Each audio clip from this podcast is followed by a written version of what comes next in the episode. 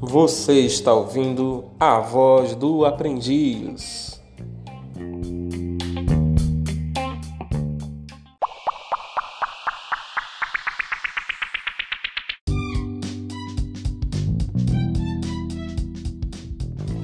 Bom dia, eu sou a Tamires e está começando a Voz do Aprendiz.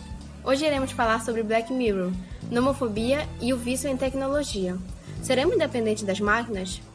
Bom, a nomofobia é o medo irracional de ficar longe do celular. Atualmente, essa fobia acomete mais as crianças e jovens, uma vez que eles são os mais conectados à internet.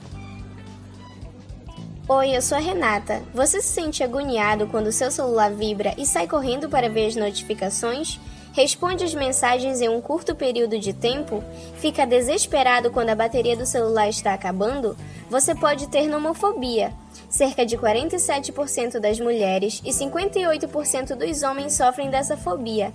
Para 66% de nós, estar com seu telefone em todos os momentos é uma obsessão cada vez mais recorrente. Bom, eu me chamo Vanessa, e se você acha que pode sofrer de nomofobia, confira os sinais de alerta.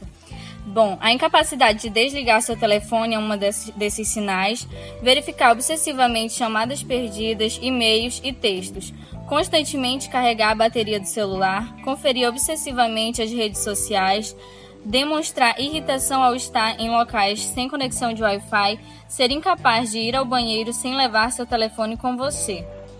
Quando o uso da internet é restringido, apresenta labilidade emocional, permanecer mais conectado do que o tempo programado, ter o trabalho e as relações familiares e sociais em risco pelo uso excessivo, mentir aos outros a respeito da quantidade de horas conectadas.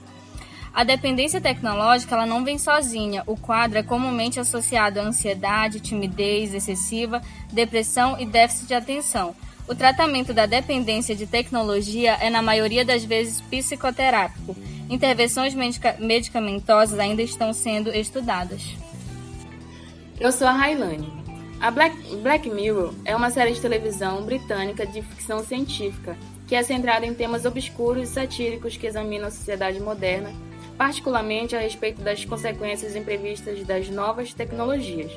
Os episódios dessa série são trabalhos autônomos, que geralmente se passam em um presente alternativo ou em um futuro próximo, que retrata a inquietação coletiva em relação ao mundo moderno.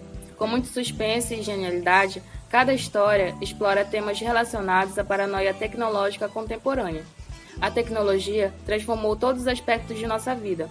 Em todas as casas, em todos os escritórios e nas mãos de todas as pessoas há uma tela de plasma, um monitor e um smartphone, com um espelho negro refletindo a, nosso, a nossa existência no século XXI. Estima-se que 10% da população sofra deste mal, que vem crescendo exponencialmente. Ultimamente, o assunto vem à tona quando vemos crianças e adolescentes mexendo nos celulares com muita facilidade. Porém, segundo o Museu da Comunicação de Berna, a cada dia um adulto recebe o conteúdo de 12 mil livros. Dá para acompanhar? A tecnologia é um meio que nos ajuda a melhorar as nossas vidas. Pode ser também um motivo de problemas de saúde e de relacionamento. As pessoas tendem a acreditar que as ferramentas resolverão todo e qualquer problema. Não é bem assim. Bom, Renata, a necessidade de estar sempre conectado, em alguns casos, é preocupante e pode ser considerada um vício, tal como o uso excessivo de substâncias. É isso que aponta um, os estudos realizados. Gradualmente, o comportamento de vício em smartphone forma conexões neurológicas semelhantes às de viciados, como de pessoas que consomem oxicotin para aliviar dores. Além dos dispositivos eletrônicos, outro vício que pode acarretar em pontos negativos é a dependência pelas mídias sociais. Em uma análise com 135 estudantes da Universidade Estadual de São Francisco, os autores do mesmo estudo avaliaram que pessoas que usavam seus aparelhos com mais frequência se sentiam mais isoladas, sozinhas, deprimidas e ansiosas. De acordo com os cientistas, essas sensações são consequências que surgem quando as interações cara a cara são substituídas por uma comunicação sem linguagem corporal e outros sinais reais.